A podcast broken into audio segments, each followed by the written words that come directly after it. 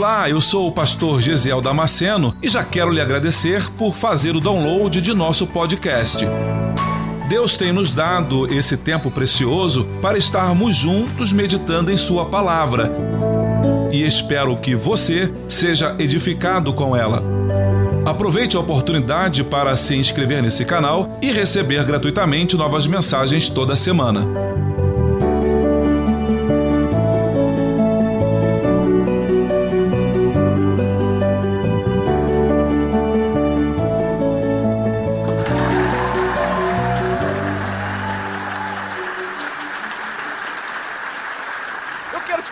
Então abrir a sua Bíblia em Marcos capítulo 3, versículo 1 ao versículo 6.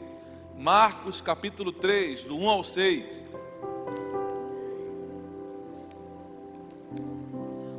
Aleluias. Diz assim as sagradas escrituras: E outra vez entrou na sinagoga. E estava ali um homem que tinha uma das mãos mirrada e estavam observando se curaria no sábado para o acusarem. E disse ao homem que tinha a mão mirrada: Levanta-te e vem para o meio. E perguntou-lhes: É lícito no sábado fazer o bem ou fazer o mal? Salvar a vida ou matar? E eles calaram-se.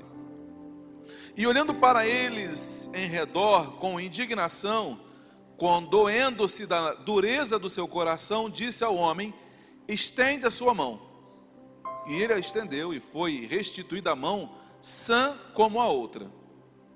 E tendo saído os fariseus, tomaram logo conselho com os herodianos contra ele, procurando ver como o matariam. Você pode tomar o teu lugar, com a Bíblia aberta,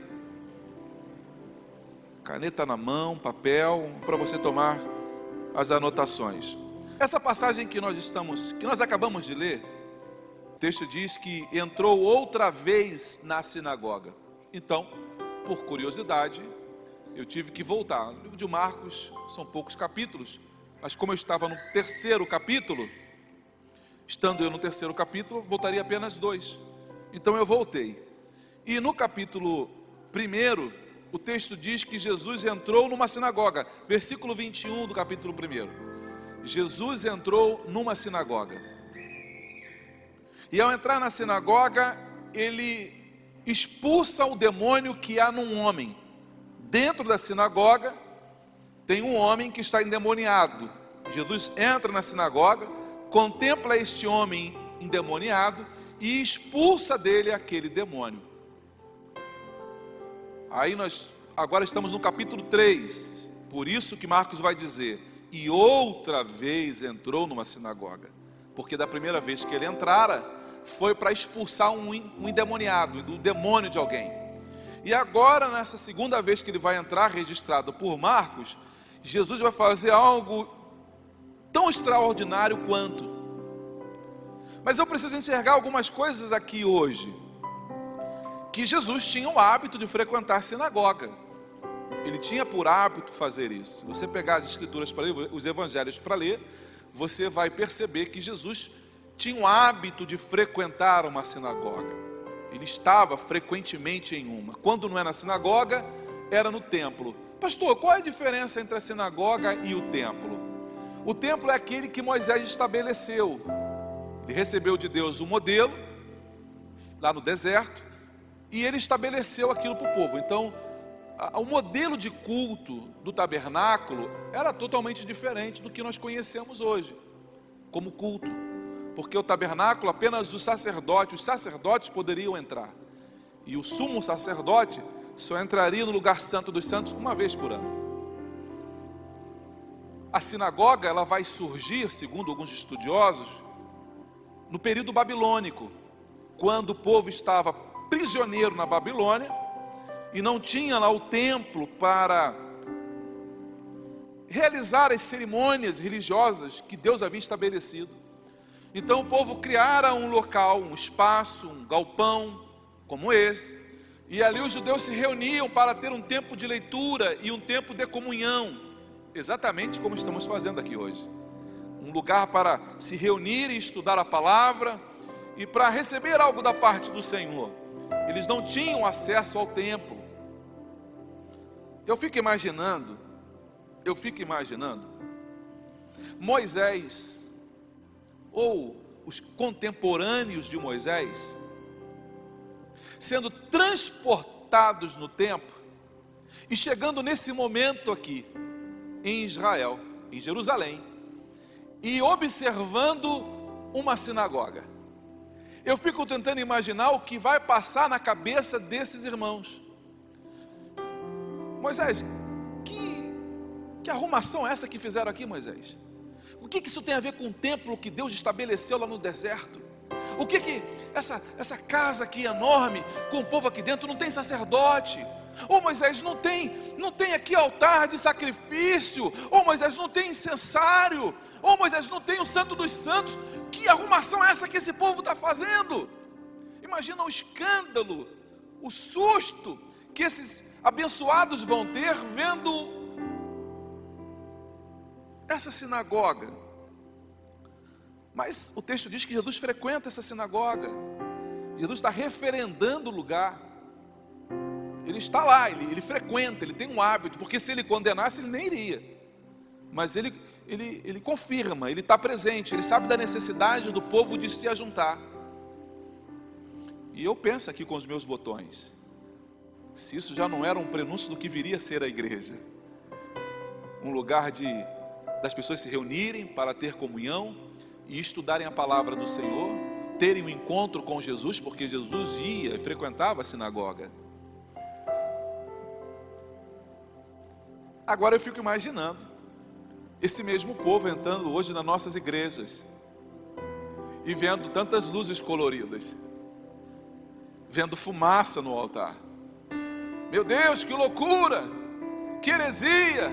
Para que isso? Se naquela época tivesse esses recursos, esses recursos eles usariam. Vamos para o deserto. Quando Moisés, quando Deus manda Moisés construir o, a, o tabernáculo no deserto, ele faz com que havia de melhor na época. Era pele de animais, inclusive caríssimos, marinhos. Tintas para pintar essas peles, caríssimas. E o material que servia para segurar o tabernáculo era feito e encoberto com ouro, madeira de acácia e coberto com um ouro puro. Então, eles usavam o que haviam de melhor naquela época. Mas hoje eu me escandalizo se eu ver uma. Meu Deus, se na, na minha época de Assembleia de Deus isso aqui aparecesse. Meu Deus do céu. Meu Deus, já era, um, já era uma luta. Nós temos bateria na igreja. Já era uma luta ter bateria. Meu Deus, onde é que nós vamos parar? O que está acontecendo com a igreja? O problema, irmãos, não é o local, o problema são as pessoas. O problema não são essas quatro paredes, o problema não é o teto pintado de preto, o problema não são as luzes coloridas, o problema são as pessoas que estão dentro dessa sinagoga. E é isso que nós vamos ver no texto. Jesus nunca condenou a sinagoga, mas Jesus também nunca condenou o povo. Lembra da mulher que chega para ele, ele fala: Vai, os teus pecados te são perdoados. Vai, não peques mais. Jesus tem sempre uma palavra de esperança para o pecador. Sabe com quem Jesus se aborrecia? Era sempre com a liderança, era sempre com os obreiros, era sempre com os fariseus, com os saduceus, era sempre com os, com os sumos sacerdotes da vida. Eram eles que traziam um grande problema. O povão não. O povão não. Jesus sabia, Jesus olhava para o povo e sabia que o povo precisava de um amparo, precisava de uma ajuda, precisava de compreensão, precisava de ser ouvido e atendido nas suas necessidades. E a liderança cada vez mais distante, cada vez mais longe.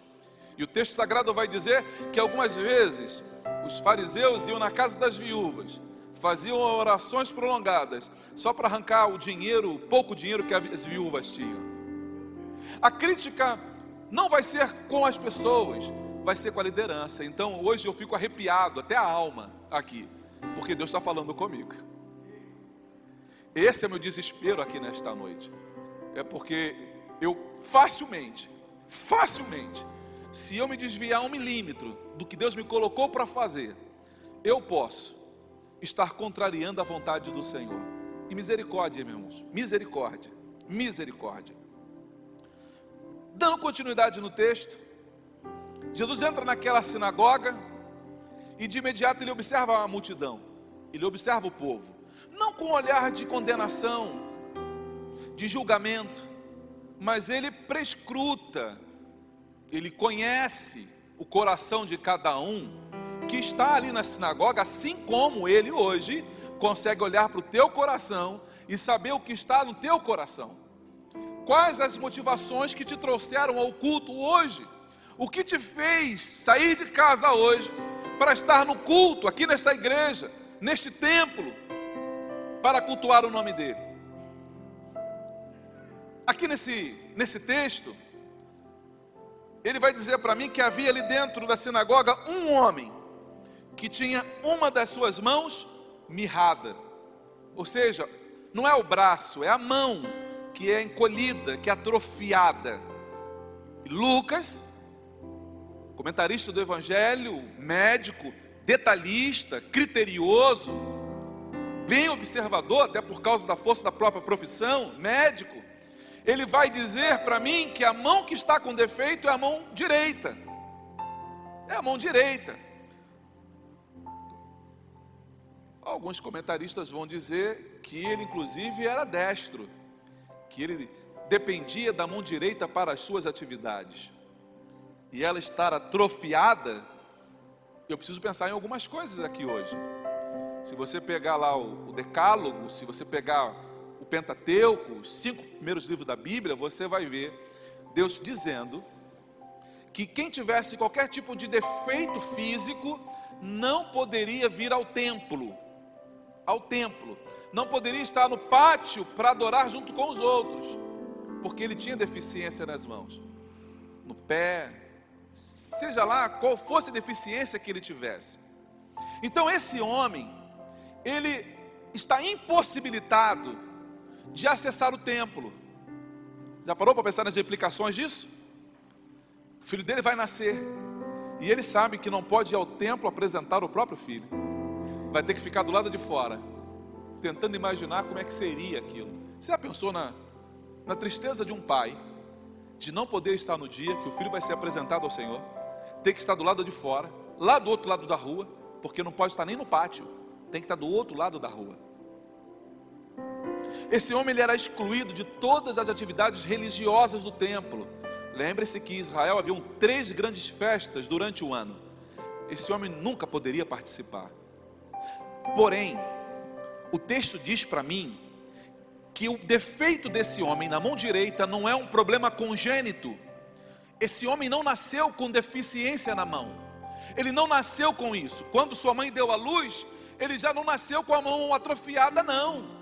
O texto está dizendo que em algum momento da vida dele, a mão tornou-se atrofiada, ou por um problema de saúde, um derrame de repente, algum um AVC, alguma coisa, ou em virtude de um acidente, talvez um acidente de trabalho, operando uma máquina, trabalhando alguma coisa, de repente um, uma, uma reta cai em cima da mão, ele, enfim, a mão está atrofiada, mas isso não é de nascença. Então, todas as, vezes, todas as vezes que ele olha para a mão, ele, ele, ele sente falta do tempo em que ele podia usá-la. E a mão direita, naquela época, você imagina hoje, pensar aqui. Eu não sei se você já passou por isso na escola, mas muitas crianças tiveram muita dificuldade na infância porque escreviam com a mão esquerda. E ao serem alfabetizadas, o professor olhou e falou: Não, não, não, não é com essa mão aqui, não, é com a direita. Mas ele não tinha habilidade com a direita, a habilidade dele era com a esquerda. E aí os, os canhotos eram sempre vistos com, com reserva, com preconceito. Ih, ele é canhoto. Ih, eu não sei qual é o problema de ser canhoto. Eu não sei qual é a dificuldade. Mas até pouco tempo nós tínhamos isso na escola e até em casa. Quantos pais brigavam com os filhos porque você ia dar uma xícara e ele pegava com a mão esquerda? Não, tira essa mão daqui, com a direita. Não, pai, mas eu não tenho. É com a direita. Esse homem não vai poder ser um militar. porque não vai poder segurar a espada na mão, a mão está fechada, atrofiada. Não vai poder ser um guerreiro, não vai poder segurar um arco e flechas, não vai poder desenvolver as suas atividades laborais, ele não pode trabalhar com o uso da mão. Ele é excluído das atividades do templo, mas também é excluído das atividades da sociedade, porque todo mundo vai discriminar esse rapaz. O texto diz para mim que ele está dentro dessa sinagoga, está lá atrás, atrás da multidão, escondido, escondendo o próprio defeito, a vergonha, porque virou chacota. Nós sabemos ser cruéis quando nós desejamos ser. Nós sabemos ser ruins com as pessoas quando desejamos ser. Aquele rapaz que por alguma coisa, alguma razão na vida, ele cometeu algum deslize, fez alguma coisa de errado, foi alvo de alvo vexatório. As pessoas começaram a observar o que ele fez e já não chamavam ele nem pelo nome dele, chamavam ele pelo nome do pecado dele, chamavam ele pelo nome daquilo que o envergonhava. Ele adulterou. Na frente ninguém falava, mas quando ele passava, ali, ó, olha lá o adúltero passando lá, olha lá o, olha o carnal, olha lá o adúltero, olha lá o pedófilo, olha lá o trambiqueiro, olha lá o caluniador, e as pessoas começavam a adjetivá-lo por causa do seu defeito. Olha lá o aleijadinho. Olha lá o aleijadinho. Olha lá o tortinho. Olha lá o aleijadinho. E as pessoas chamavam ele pelo defeito e não pelo nome. Você vai lembrar de Mefibosete. Mefibosete, o nome dele não é esse. Talvez um apelido. O nome dele é Meribaal ele é chamado pelo nome que o envergonha. Ele é chamado pelo nome que o envergonha, o tortinho, porque caiu na hora que fugia e os pés ficaram atrofiados. Esse homem é uma espécie de Mefibosete naquele momento.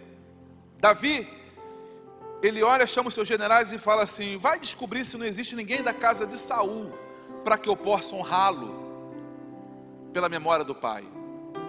Os homens vão na rua, procuram e descobrem que existe um homem chamado Meribaal, que todo mundo insiste de chamar de Mefibosete. Ele é levado ao, ao reino e quando ele chega lá, ele diz assim: Ó, eu não passo de um cão morto. Ele é aleijado.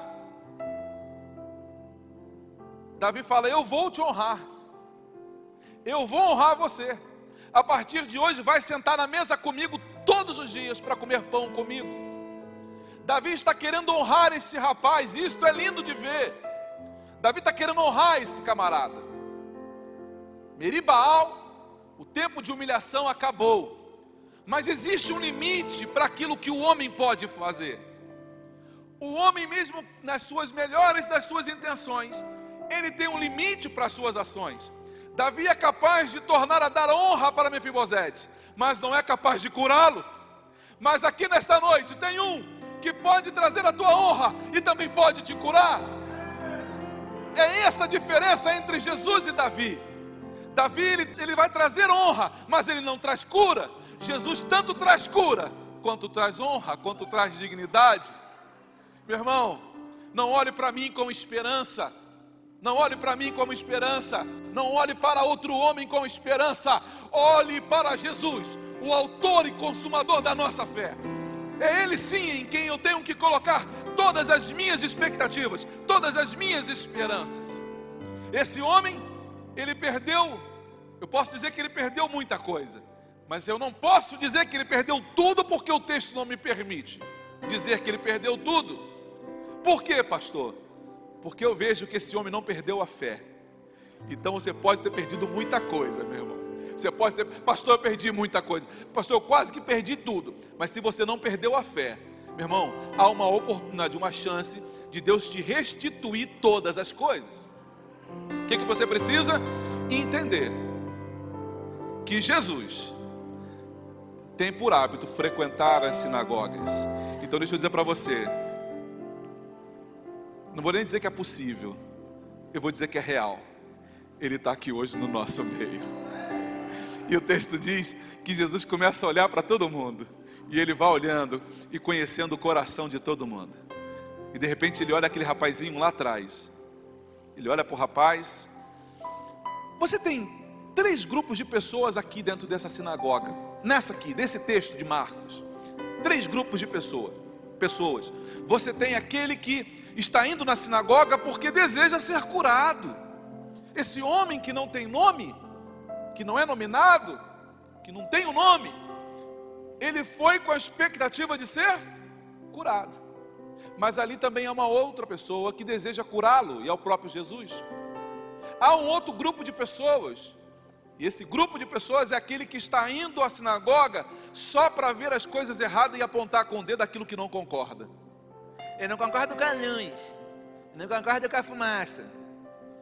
Ah, fulano fez, fez, fez e agora vai ser abençoado. Não concordo com isso. Problema teu que você não concorda porque quem vai fazer é o Senhor Jesus. Quem morreu na cruz no meu lugar e no teu foi Ele. Então Ele tem direito de fazer o que Ele desejar fazer, inclusive mudar a tua vida, mudar a tua história, retirar a sentença que foi dada e colocada sobre você. E disse ao homem que tinha a mão mirrada: Levanta-te, vem para o meio. Sabe o que eu vejo aqui?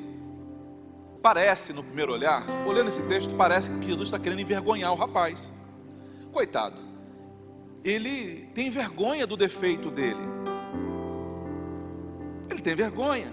Então ele fica escondido atrás da multidão. De repente com a mão para trás, com a mão dentro do bolso, para esconder que a mão está torta. Jesus vai lá e fala: Você aí, vem para cá, aqui no meio. Uau! Jesus parece que está expondo o defeito do camarada. Não parece? Jesus parece estar querendo colocar ele no ridículo, passar vergonha, chamou ele para o meio. Na verdade, o que Jesus está dizendo e mostrando para toda a sinagoga é: vocês conhecem esse rapaz, né? Conhece a história dele, né? Mas a partir de hoje eu mudo a história dele. O que Jesus quer é te dar a oportunidade de ser um testemunho vivo do poder dele. Não é para você vir à frente apenas só para poder ser exposto. Isso não está no coração de Jesus. Jesus não tem esse coração para expor ninguém. Existe um propósito em tudo que o Senhor Jesus faz. E ele chama o homem para o meio. Diferente de Davi, que vai esconder a vergonha, Jesus apresenta a vergonha. Porque ele está dizendo assim: olha, olha bem, porque nunca mais você vai ver esse defeito nesse homem. Nunca mais esse defeito que você está vendo, você vai tornar a ver. E eu estava pensando, e se eu for neste corpo chamado igreja, cada um de nós tem uma função na igreja. Cada um de nós tem uma função. E eu estava pensando comigo, com meus botões, e se eu for essa mão atrofiada, que perdeu a oportunidade. Quantos irmãos hoje se sentem no meio da igreja como uma mão atrofiada, humilhada, envergonhada, que perdeu a dignidade, que perdeu a honra, já foi um ministro de louvor, já foi um obreiro, já foi um pastor, já foi um presbítero, já foi alguém que trabalhou na igreja com departamento infantil, mas por causa de alguma coisa que aconteceu na sua rotina, a mão ficou atrofiada. Ele, de repente, ele fez algo mesmo. O texto não diz como esse homem ficou entrevado, como as mãos ficaram tortas, como a mão ficou torta. Então, isso, eu posso pensar algumas coisas. De repente, um acidente de trabalho. De repente, ela ficou torta. No acidente de trabalho. Lembra do nosso ex-presidente da República, Luiz Inácio Lula da Silva, que se aposentou porque perdeu um dedo. Um dedo, ele perdeu um dedo. E aí ele se aposentou. Então você fica imaginando a dificuldade para alguém que tem um defeito na mão. Sabe, irmãos? Eu preciso pensar hoje nesse irmão, nessa pessoa, que, assim como o ex-presidente, num acidente de trabalho, perdeu o dedo, de repente, no acidente de trabalho da igreja, como obreiro, trabalhando na igreja no dia a dia, houve alguma coisa, aconteceu alguma situação que o machucou, que o feriu, que o desabilitou para fazer aquilo que antes fazia. De repente não foi ele o causador daquilo, de repente foi outra pessoa. Uma palavra de sentença, de juízo, de julgamento, uma interpretação errada de algo que foi visto. E aí ele acabou se tornando uma mão atrofiada, ele perdeu essa atividade na igreja. Ou de repente, ele deslizou na caminhada. Porque é possível que na caminhada a gente caia. É possível? É. João falou assim: filhinhos, não pequeis, mas se vocês pecarem, nós temos um advogado fiel e justo. Então ele está dizendo assim: olha, é possível que se peque. É possível. Então, de repente, essa minha mão atrofiada foi culpa minha. Eu que pequei, eu que errei, eu que falei mesmo que não devia. Eu fiz coisas que não deviam, e porque eu não me arrependi, eu acabei ficando atrofiado. Jesus hoje, aqui nessa sinagoga, aqui nesse templo, hoje, aqui na Elza Luque, Ele está chamando você para vir para o meio, e não é para te envergonhar, é para dizer para todo mundo: está vendo esse aqui, está vendo essa aqui, a partir de hoje eu mudo a história dele, e eu mudo a história dela, a partir de hoje. Por essa razão, quando eu te chamar para vir à frente, quando eu te der a oportunidade de vir à frente, não se sinta envergonhado, porque há um caminho para a bênção. Esse homem envergonhado, ele, ele vem para o meio, porque Jesus manda ele vir para o meio, e ele vem para o meio, já está sob os olhares de todo mundo, está todo mundo olhando para aquele rapaz com a mão atrofiada. Agora, se não bastasse isso, Jesus fala assim para ele: levanta a tua mão, ou seja, Mostra aí o defeito. Mostra aí o defeito. E quando aquele homem levanta a mão, na obediência, porque a obediência, ela vem antes do milagre. A obediência, ela vem antes da bênção. E porque ele levanta a mão e estende a mão para Jesus, quando ele apresenta a mão, a mão está totalmente curada e restaurada como a outra mão. Jesus ele não restaurou apenas a mão daquele homem, ele restaurou a dignidade daquele homem, ele restaurou a honra daquele homem. O que que você precisa que Deus restaure hoje? O que você precisa que o Senhor restaure hoje na tua vida? Foi um emprego que você perdeu? Foi a dignidade, a honra? Foi o respeito? O casamento? o que foi que você perdeu, pelo amor de Deus, que o Senhor pode restituir hoje. O Senhor não faz nada incompleto, e aquilo que o Senhor começou a fazer, Ele vai terminar se você permitir. Hoje Deus nos trouxe aqui neste lugar para dizer para você: hoje é o dia de eu mudar a tua história. Hoje é o dia de eu mudar a sentença que foi colocada na tua vida. Saia do anonimato hoje. Quando o convite for feito, faça como esse homem, levanta do teu lugar. Encontra o teu lugar aqui no altar.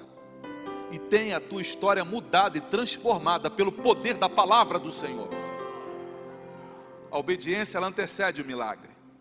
Olha o que, que Jó diz no capítulo 19, versículo 9: Despiu-me da minha honra e tirou a coroa da minha cabeça. Jó está dizendo: Um dia eu tive honra, e um dia eu tive autoridade, tive poder, e eu perdi ambas as coisas. Eu perdi respeito, perdi dignidade, perdi quase tudo que eu tinha. Aí Jó volta lá na frente, no capítulo 29, ele volta para dizer algo para mim. A minha honra se renova em mim, e o meu arco se reforçava na minha mão. Ele está dizendo que a honra que ele havia perdido está sendo renovada nele. Deus está fazendo uma honra nova. Deus está trazendo um tempo novo na vida de Jó. E ele está dizendo que essa honra não é apenas isso que Deus está fazendo. Deus também está fortalecendo a mão de Jó, está devolvendo a ele a capacidade produtiva que ele tinha antes de passar naquela tragédia que ele passou. Então eu vejo um Deus que faz as coisas por completo. Deus não faz nada pela metade. E Deus não brinca com o sentimento de ninguém. Se esta palavra está sendo liberada no altar do Senhor nesta noite, tome posse desta palavra, porque o Senhor deseja mudar a tua história. Deus não brinca com o sentimento de ninguém. Salomão, no capítulo 3, versos 16, vai dizer: Aumento de dias há na sua mão direita, e na sua esquerda riquezas, plural, e honra. Deus tem para você tanto longevidade. Você não vai morrer assim rápido como estão dizendo aí, não. A longevidade de Deus para você. Mas o texto diz que Ele também tem riquezas e honra. Então, meu irmão, então, meu irmão, de repente alguém veio aqui nessa noite para dizer: aquele pastor fala muito de prosperidade. E eu faço o que com esse texto? Eu arranco essa página e jogo fora?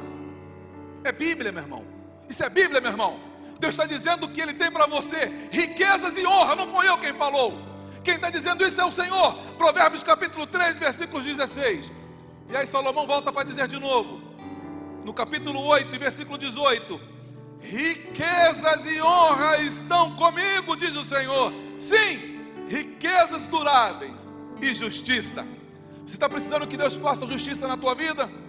Você precisa que Deus traga um juízo, uma justiça sobre você? Que alguém foi injusto, te sentenciou injustamente? Ah, está aqui o justo juiz nesta noite, que pode mudar a tua história e que pode reverter qualquer situação. Pastor, mas você não sabe o que você está falando, a causa já foi, foi. Meu irmão, eu não quero saber, quem está prometendo é o Senhor, e operando Ele, quem impedirá? Deus muda. Se o homem falou, o sol parou no céu, por que é que uma palavra do Senhor não vai mudar a tua história? Não há nada difícil, nada impossível para o Criador do universo e hoje nós temos uma audiência com Ele. Estamos aqui hoje com o Criador do universo. O que, que você precisa que Ele faça para que Ele faça na tua vida? Três coisas eu quero pedir para você essa semana. Primeiro, fale contra o pecado, não contra o pecador. Fale contra o pecado, lute contra o pecado. Ensine sobre o reino. Fale o que é o reino dos céus. Ensine sobre o reino e seja um instrumento de cura para as pessoas que estão ao seu redor. O que é que tem saído dos teus lábios? Uma palavra para trazer vida ou uma palavra que produz morte? Que você seja esse instrumento de vida na vida de outras pessoas que estão ao seu redor. Eu quero orar por você nesta hora. Você acabou de ouvir mais um podcast. E se você foi edificado com essa mensagem, compartilhe com outras pessoas. Até o próximo encontro.